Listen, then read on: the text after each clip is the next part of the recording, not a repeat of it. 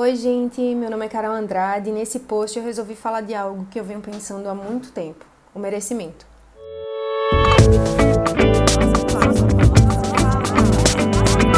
Nossa fala. Parece um tema muito amplo, né? E acho que é mesmo. Refletindo sobre ele, cheguei à conclusão de que, apesar de abranger muitas situações, o merecimento gira em torno de uma coisa muito importante: a autoestima. Duas, aliás, a autoestima e o autoconhecimento. Essa não é nenhuma fórmula, não. É só um pensamento meu.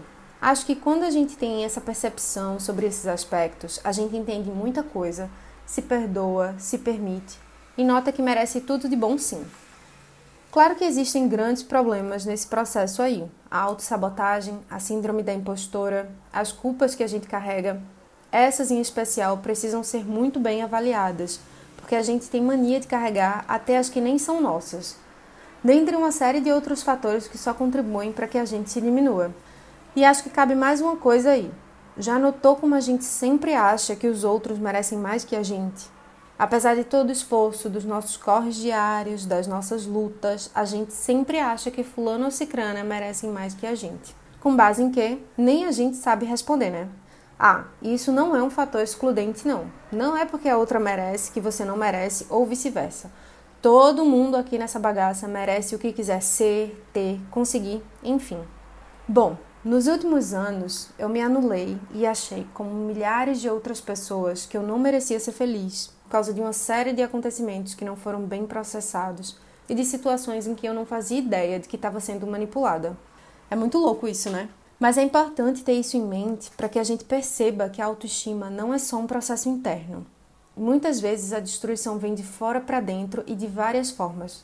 Acho que na maioria das vezes até. Mas voltando ao merecimento.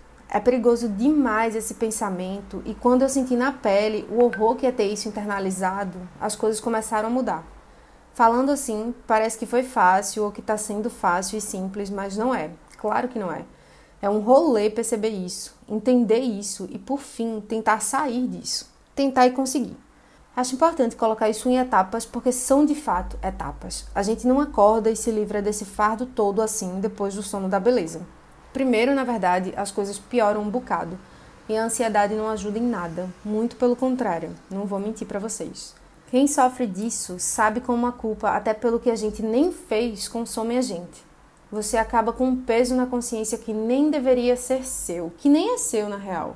E aí vêm as crises, o choro, a angústia. Aliás, eles não vêm não, eles pioram. Foi nesse estágio que eu lembrei demais daquela frase. Quando você chega no fundo do poço, só te resta subir. Mas até subir, minha amiga, a gente quase afoga. O apoio dos amigos e da família é primordial nesse processo e o entendimento que a gente tem da gente mesmo, principalmente, de verdade. E não tenha medo de se abrir quanto a isso. Escolha a dedo com quem você vai compartilhar as suas dores, mas não deixe de contar. Se abrir com alguém é tirar das costas um peso morto. Bom, foi aí que eu comecei a pensar nas culpas que me cabiam e nas que não eram minhas. Eu não tenho como me responsabilizar pelo que não é meu. Foi quando esse peso começou a diminuir.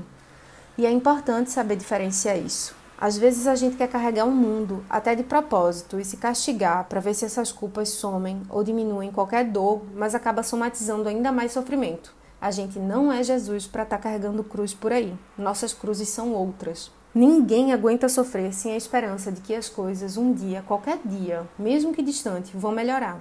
Mas elas vão. Um dia, qualquer dia, mesmo que distante, elas vão melhorar sim. A menos que você seja o Bozo e esteja negando a vacina para todo mundo, acredite, você merece ser feliz sim. Não é um processo fácil, nem simples, nem muito menos rápido, mas é um processo necessário para que a gente siga e viva a vida como ela deve ser vivida. Até com medo, mas dando o nosso melhor e esperando o melhor dela também. Sério, vai com medo e tudo, senão a gente nem se move, né? 2020 não foi fácil para ninguém e eu não queria nem de longe reviver os aspectos negativos desse ano. E aí comecei a trabalhar em mim que eu merecia um recomeço, um novo ano massa de possibilidades, realizações e amor. Parece meio surreal isso, mas quando a gente se impõe essas metas, as coisas acontecem. Não é conversa não, eu juro que elas acontecem. E sobre metas é aquilo que Dilmãe falou. Quando chegar na meta, dobra a meta. Felicidade demais não faz mal a ninguém. Foi tudo tão forte, está sendo tudo tão massa e intenso que eu ainda não acredito que a gente só viveu um mês e meio de 2021. Tanta coisa já rolou e tem tanto para rolar para todas nós. Esse ano eu tô sorrindo mais porque eu mereço sorrir mais. Eu não tive mais crises porque eu não mereço mais crises. Conheci gente boa porque eu mereço conhecer gente boa. O meu olho brilhou porque eu mereço ter motivo para o meu olho brilhar. Eu me apaixonei porque eu mereço me apaixonar. Eu estou indo atrás de tudo que eu quero com ainda mais vontade porque eu mereço que as coisas aconteçam para mim. Finalmente, de verdade, o milagre desse entendimento chegou. E parece mesmo que a gente acorda para a vida quando isso acontece. A gente consegue até perceber quanto tempo perdeu presa dentro da gente e consegue notar também o quanto a gente é foda. É permanente? Não sei. Foi difícil? É um processo difícil de internalizar, mas a gente precisa desse amor próprio, porque sem ele a gente faz o quê? Sem amor a gente não faz nada. Não sei por quanto tempo vou continuar pensando assim, alerta, auto-sabotagem, mas espero que eu não tire essa percepção da cabeça, porque é com ela que eu me fortaleço. Espero de todo o coração que vocês percebam o quanto antes como vocês merecem tudo o que tiver de melhor nesse mundo. Espero também que vocês tenham curtido esse podcast. Não é um formato que me deixa super à vontade, mas não dava para falar tudo isso para vocês e não me desafiar, né? Então eu tô metendo a cara aqui também. Perdoem a minha voz gasguita. Ah, para enviar sugestões ou conferir todas as novidades, fica de olho no nosso site e no nosso perfil no Instagram. Continue acompanhando nossos conteúdos, nossas opiniões, nossa visão, nossa fala. Um abraço apertado para vocês e muito amor.